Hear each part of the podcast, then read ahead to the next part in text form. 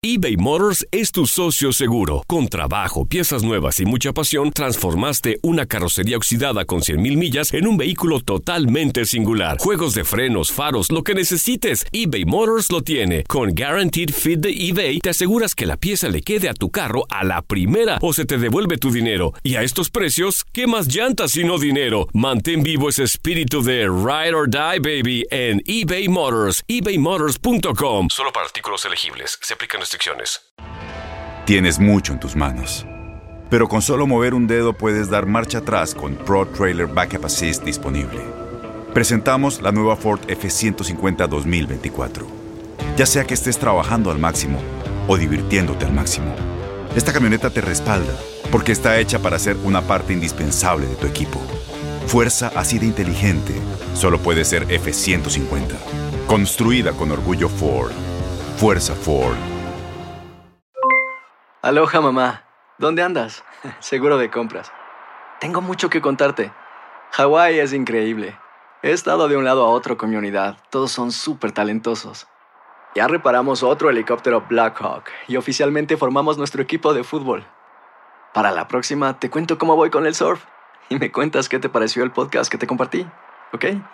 Te quiero mucho. Be All You Can Be, visitando goarmy.com diagonal español.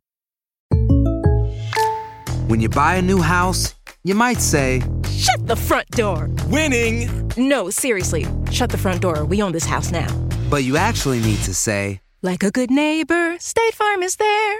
That's right. The local State Farm agent is there to help you choose the coverage you need. Welcome to my crib. no one says that anymore, but I don't care. So just remember, like a good neighbor, State Farm is there. State Farm, Bloomington, Illinois. El siguiente podcast es una presentación exclusiva de Euforia On Demand. No empece las reuniones en la comandancia que dicen librito de texto, ni las cumbres y los anuncios de cumbres y recontracumbres que son cíclicos, como decíamos ayer en la discusión pública puertorriqueña sobre el asunto de la incidencia criminal. Pues la incidencia criminal no ha cejado. De hecho, en el día de hoy, ya en lo que va del día de hoy, hay dos muertes adicionales. Una de ellas fue de una persona que acaba de ser identificada por allá por Dorado. Y el otro fue en el área de Carolina, de, la, Carolina, el área este de Puerto Rico, nuevamente. Eh, creo que es en Fajardo nuevamente. Por lo tanto, ya usted sabe que este no es un asunto de que los criminales y los malhechores vayan a coger miedo porque se está anunciando una nueva cumbre, ni reuniones eh, en la alta dirección de la policía, ni porque se integra la discusión los alcaldes, porque en resumidas cuentas los criminales están reclamando las calles y se saben en control de muchos más recursos que los que tiene la policía y el gobierno de Puerto Rico para atender esa emergencia. Mientras que en la reunión que se dio ayer y que participaron no solamente los altos mandos de la policía, sino alcaldes de Puerto Rico, de los municipios con mayor incidencia o los municipios cabecera de zonas policiales en Puerto Rico, el gobernador y los propios alcaldes, todos los que hablaron allí, pues no dijeron nada que no hayamos escuchado en las 942 cumbres y reuniones de alto mando que han ocurrido en Puerto Rico desde que el narcotráfico ha tomado la ofensiva y ha, sido responsable de las muertes violentas, de la mayor parte de las muertes violentas en Puerto Rico. El gobernador le huyó como el diablo a la cruz a la semántica de que hay crisis de seguridad en Puerto Rico. El secretario Pesquera dijo que no hay crisis, que cuando usted mira los números están mejor que el año pasado. Yo no sé qué números son los que le está mirando.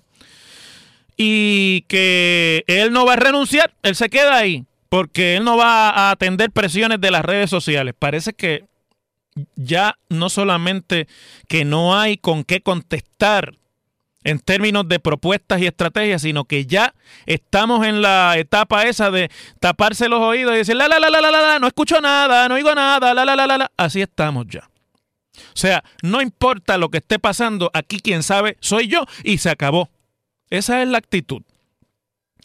Pero Sin embargo, el negociado de investigaciones federales, el famoso FBI, la Policía Federal, por llamarlo correctamente, y su director en Puerto Rico, Douglas Leff, reconocieron que en las pasadas semanas se ha producido una crisis de seguridad en Puerto Rico y que el principal problema de seguridad que Puerto Rico enfrenta es la violencia.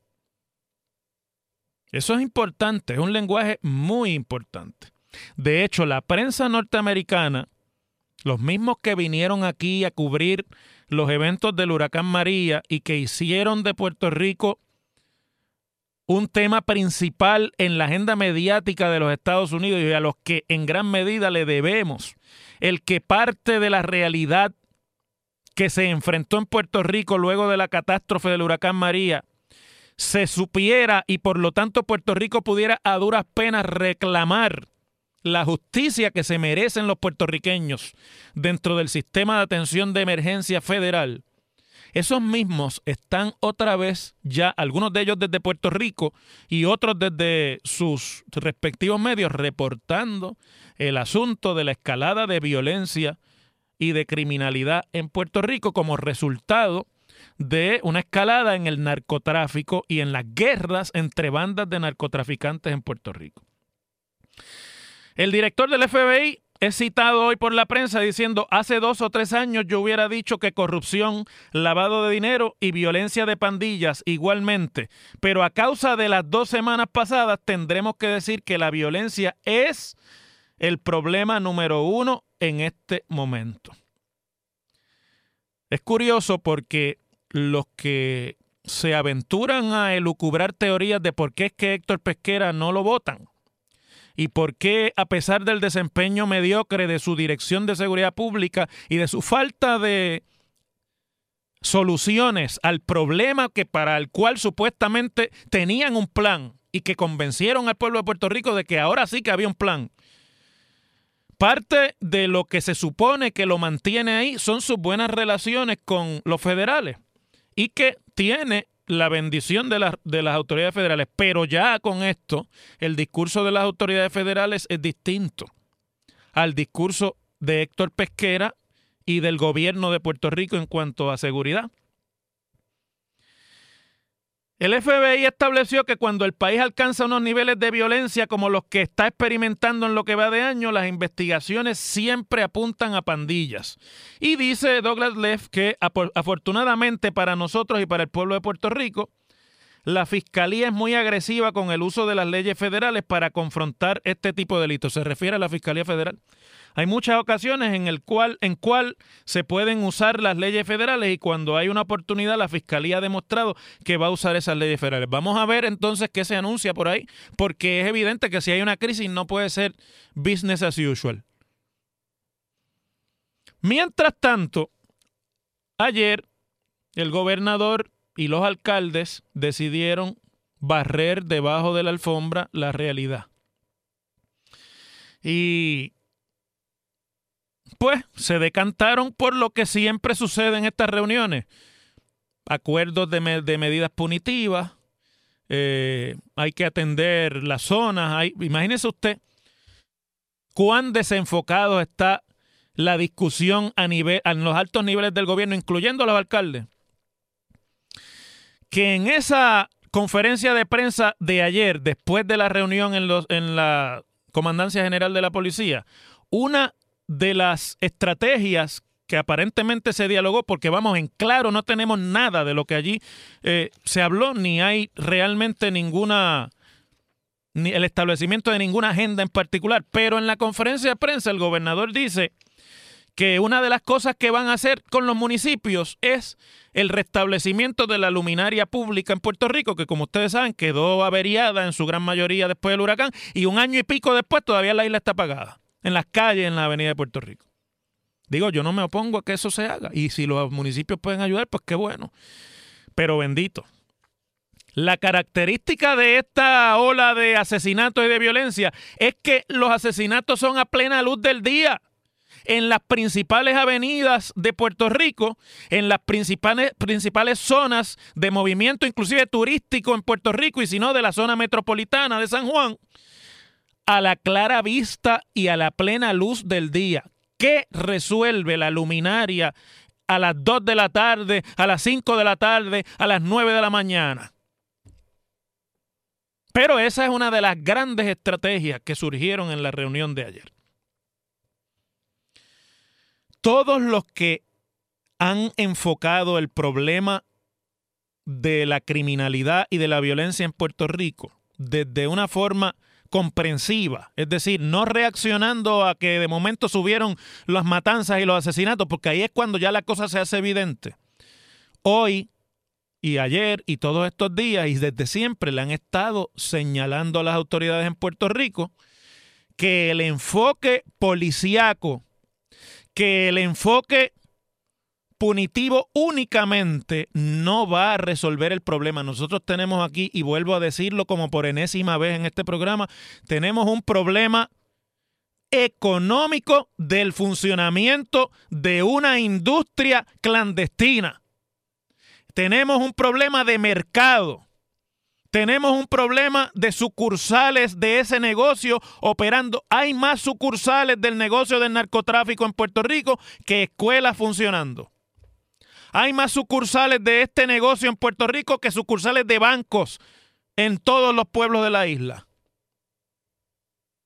Estamos bregando con una industria que tiene un mercado que es de alta y de grandes ganancias porque es un mercado negro, porque es un mercado prohibido, porque es un mercado que al ser prohibido pues obviamente el riesgo del involucramiento en ese negocio es mayor y una de las características de alto riesgo en cualquier negocio clandestino o legal es el que los precios de lo que se trafica o del bien que se intercambia es alto.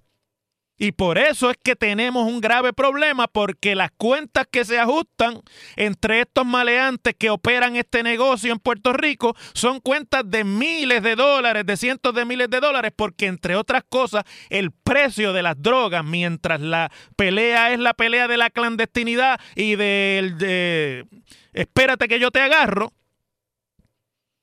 hacen que el negocio maneje una gran cantidad de dinero en Puerto Rico y por lo tanto a la hora de que alguien le tire una cañona a otro o de que alguien le invade la zona que cubre su, su, punto, que es la sucursal del negocio, esa cuenta no se ajusta a base de negociación, se ajusta a base de tiros. De, y sobre todo de cuántos tiros se le puede meter al otro. Ahora, el problema es que ya eso nos ha alcanzado a los ciudadanos decentes. Y todos los días leemos de un inocente que estaba cerca cuando el tiroteo se dio y lo alcanzó una bala o salió herido. Ese es el verdadero problema, pero nosotros seguimos hablando de que todo es un asunto de meter más patrulla, de poner más luminaria, de prender los biombos para que vean a la policía y eso está bien, vamos, no es que usted vaya a abandonarlo, pero en realidad cuando se dice que las calles están tomadas por los narcotraficantes y que la violencia se ha generalizado en el país, no, no es algo que se resuelva con eso. Esto es un problema de recursos. No hay recursos en todo el gobierno de Puerto Rico y ni siquiera en el gobierno federal unido que pueda contra los recursos que el negocio clandestino del narcotráfico tiene. Esa es la realidad. Por eso la guerra contra las drogas ha fracasado en Puerto Rico, ha fracasado en los Estados Unidos hace mucho tiempo y por eso lo que estamos viviendo ahora es simplemente el cambio de estrategia y de valores de los que operan el negocio de narcotráfico. Y si no se entiende eso y vamos a las cumbres a hablar de que ahora vamos a meter más policías para la calle, cada vez va a haber menos policías. Pregúntele a un policía lo que puede hacer cuando se desata uno de esos eh, tiroteos. Y meta a un policía o a dos o a tres en una patrulla en medio de una de esas balaceras, a ver si es verdad que puede hacer algo. El anuncio más importante de ayer es que van a poner a los mil y pico de policías municipales que trabajan para los municipios que participaron en la reunión de ayer a vigilar las calles junto a los otros policías, que creo yo que es lo que hacen ya. Pero ahora pues van a coordinarlo. Qué bueno. Eso siempre se ha debido hacer. Y el otro anuncio es que se puede activar la Guardia Nacional, como ya están pidiendo algunos por ahí, porque la mano dura vende y es buena publicidad siempre. No resuelve el problema. Ya se intentó en Puerto Rico hace 20 años atrás o más. Y se metió la Guardia Nacional en los caseríos y se ocuparon los caseríos y se pusieron controles de acceso en los caseríos y mano dura contra el crimen. Y 20 años después, mire la que estamos pasando en el país. Y no funcionó. Y el negocio del narcotráfico sigue funcionando igual de campante que funcionaba cuando metieron la Guardia Nacional en los caseríos. Lo único que logró la movilización de la Guardia Nacional en los caseríos en la primera administración, en la, perdón, en la administración del primer Roselló, fue que lugares donde no había esos problemas se convirtieron en lugares problemáticos porque se mudaron de un sitio para otro, el negocio sigue estando ahí y esta es una isla pequeña y si usted no lo encuentra en Santurce lo busca en Carolina y si no lo encuentra en Carolina lo busca en Loíza y si no lo encuentra en Loíza lo busca en Yabucoa, pero lo encuentra y no le toma más de una o dos horas irlo a buscar. Ese es el verdadero problema que tiene Puerto Rico. Mientras tanto, hoy los empleados del Departamento Sombrilla de seguridad aprovecharon como pues, así es la política. Cuando usted ve las barbas de su vecino arder, pone la suya en remojo, pero aprovecha la oportunidad para que ardan más rápido. Y una manifestación de las organizaciones que representa a los empleados de seguridad pública hicieron hoy una conferencia en la rotonda del Capitolio de Puerto Rico para obviamente hablar de la crisis que se vive en el Departamento de Seguridad y en la seguridad en general en Puerto Rico ante la escalada de asesinatos a mansalva y a plena luz del día. Los empleados que le llamaron un junte a la cumbre esta de seguridad que se ha anunciado para el 22 de enero, han dicho lo siguiente, yo se lo tengo que leer tal y cual lo dijeron, porque son expresiones duras, son expresiones fuertes, pero a ese precio se alquila la casa. Voy a citar a Diego Figueroa, que es el presidente del Frente Unido de Policías Organizados. Dice Diego, nosotros tenemos que saber que una persona que está bajo esa fuente de trabajo y que ya lleva tanto tiempo debe tener el síndrome de quemazón. Se refiere a Héctor Pesquera. Por lo tanto, dice Diego Figueroa, a la edad que él tiene o está pasando por demencia senil o de alguna manera está afectado psicológicamente porque mira lo contrario a lo porque mira lo contrario a lo que mira el pueblo. O sea, él ve su propia realidad. Israel Rivera Román, presidente del Sindicato de Policías Puertorriqueños, dijo, y lo cito, la crisis administrativa que se ve, la crisis de personal y máxima en el negociado de la Policía de Puerto Rico. O sea que es evidente. La cabeza del Departamento de Seguridad, siguió diciendo Israel Ismael Rivera Román, no reconoce y por lo tanto niega que en Puerto Rico estemos viviendo una, la mayor crisis de seguridad que hemos enfrentado. Como parte de lo que hoy allí se reclamó, los empleados solicitaron al gobernador que ya que anunció que en la semana que viene vienen los cambios en el gabinete, aproveche para destituir a Héctor Pesquera por lo que ellos llamaron ineficiencia y arrogancia. Los que me están escuchando, estoy leyendo palabras textuales de los que dirigían la manifestación de hoy podrán decir, ah, pero esa es la vendetta de siempre. Sí, puede ser. Ah, pero ellos no van a hablar bien del hombre porque él es el que les pone disciplina. También puede ser. Pero cuando la discusión de los asuntos llega a este nivel de exponer o sugerir que la persona que está a cargo de, de la estrategia de seguridad no está en sus cabales ni en su pleno ejercicio de sus facultades, ya ahí no hay arreglo posible.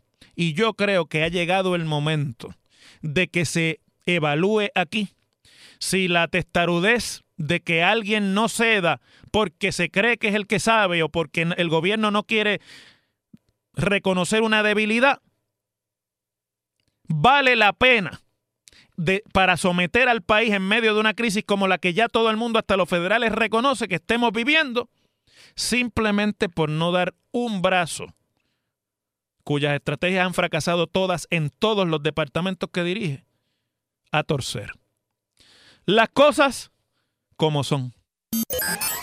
En WKAQ se abre el aula del profesor Ángel Rosa. Conoce de primera mano cómo se bate el cobre en la política. Las cosas como son. Profesor Ángel Rosa en WKAQ. Bueno, una buena noticia que hay que reconocer y es que los centros para Medicare y Medicaid del gobierno federal, que son los que regulan la prestación de los eh, servicios que se dan a través del uso de fondos federales de Medicaid y de Medicare en Puerto Rico. Medicaid en Puerto Rico significa fondos para el plan de salud del gobierno, lo que nosotros llamamos la reforma. Finalmente han otorgado su aprobación al nuevo plan vital, que es el plan eh, con cambios que se le hicieron al programa de salud del gobierno de Puerto Rico, que se espera que alcancen como beneficiarios a 1.3 millones de puertorriqueños. El gobernador Ricardo Rosello eh, hoy expresó que con mucha satisfacción acogía esa aprobación que ustedes saben que estaba aquí en Ascuas de si se iba a dar o no y de lo cual dependía el uso de unos mil y pico de millones adicionales eh, en fondos de Medicaid para financiar eh, el costo del programa de salud. Y el gobernador lo ha asumido como una muestra de credibilidad y confianza que el gobierno federal ha depositado en Puerto Rico, que le viene como anillo al dedo al gobierno en la búsqueda de que algo le salga bien y en la búsqueda de que de demostrar que les queda algo en la bola con alguno de los problemas que Puerto Rico tiene. El cambio principal que se eh, anuncia con este nuevo sistema es que se eliminaron las ocho regiones que existían en Puerto Rico, cada una de ellas administrada por una aseguradora en particular, y que obligaba a los pacientes a estar suscritos a un asegurador específico que no podía ser otro, y que eh, eso pues se determinaba de acuerdo a la residencia del beneficiario. Con esa nuevo, ese nuevo cambio, pues los pacientes pueden escoger entre las cinco aseguradoras y tienen hasta el último día de este mes de enero para decidir si se quedan con el asegurado, la aseguradora que se les dio o con eh, la otra de su preferencia. Y hasta la fecha de hoy, cerca de 450 mil de los 1.3 millones de beneficiarios han decidido cambiar de aseguradora como parte de esos beneficios que el gobierno estaba costeando con dinero que tenía en reserva, pero que ahora al, anunciar, al anunciarse esta aprobación, pues se respira con más holgura porque van a llegar los eh, fondos adicionales asignados de Medicaid a Puerto Rico como resultado de eh, parte del plan de mitigación y de recuperación de Puerto Rico tras el paso del huracán María que ustedes saben que se hizo una asignación adicional de fondos federales. Los elementos del proceso de cumplimiento eh, incluyeron la evaluación del estado de preparación de las entidades de manejo coordinado para cumplir con el nuevo modelo de prestación de servicios, la adecuación de las redes de proveedores contratadas por dichas entidades y la aprobación de los contratos con las aseguradoras y el gobierno, entre otras cosas. Bueno, estos son, y no se puede ser mezquino, son buenas noticias. Hacía falta que esta certidumbre se le diera a los beneficiarios del plan de salud del gobierno, que son casi ya la mitad de la población en Puerto Rico. Pero aquí queda un asunto sin resolver, que yo creo que es el que el país entero va a estar pendiente ahora, y es el asunto de la remuneración a muchos de estos proveedores. Nosotros hemos escuchado, por ejemplo, a los, cirujanos dentistas, hemos escuchado también a proveedores especializados de salud, a los laboratorios médicos y a otros levantar su voz porque con este nuevo modelo el problema es aún peor en términos de cómo se remuneran sus servicios y cómo esto se reparte fundamentalmente entre las aseguradoras. Y hay que ver si dentro de esta nueva aprobación se atienden esos problemas o si esto es simplemente luz verde para que el botín se reparta ahora entre las mismas aseguradoras, pero sin un límite de geográfico. Pero no deja de ser una buena noticia porque estaba en ascuas y era posible que si esa aprobación no se daba, Puerto Rico se quedara sin por lo menos 1.200 millones de fondos adicionales en Medicaid. Una una de cal y otra de arena. Hay que decir las cosas como son. Vamos a la pausa. El pasado podcast fue una presentación exclusiva de Euphoria On Demand. Para escuchar otros episodios de este y otros podcasts, visítanos en euphoriaondemand.com. Aloha mamá, ¿dónde andas?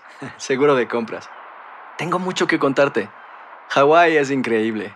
He estado de un lado a otro con mi unidad. Todos son súper talentosos. Ya reparamos otro helicóptero Blackhawk y oficialmente formamos nuestro equipo de fútbol.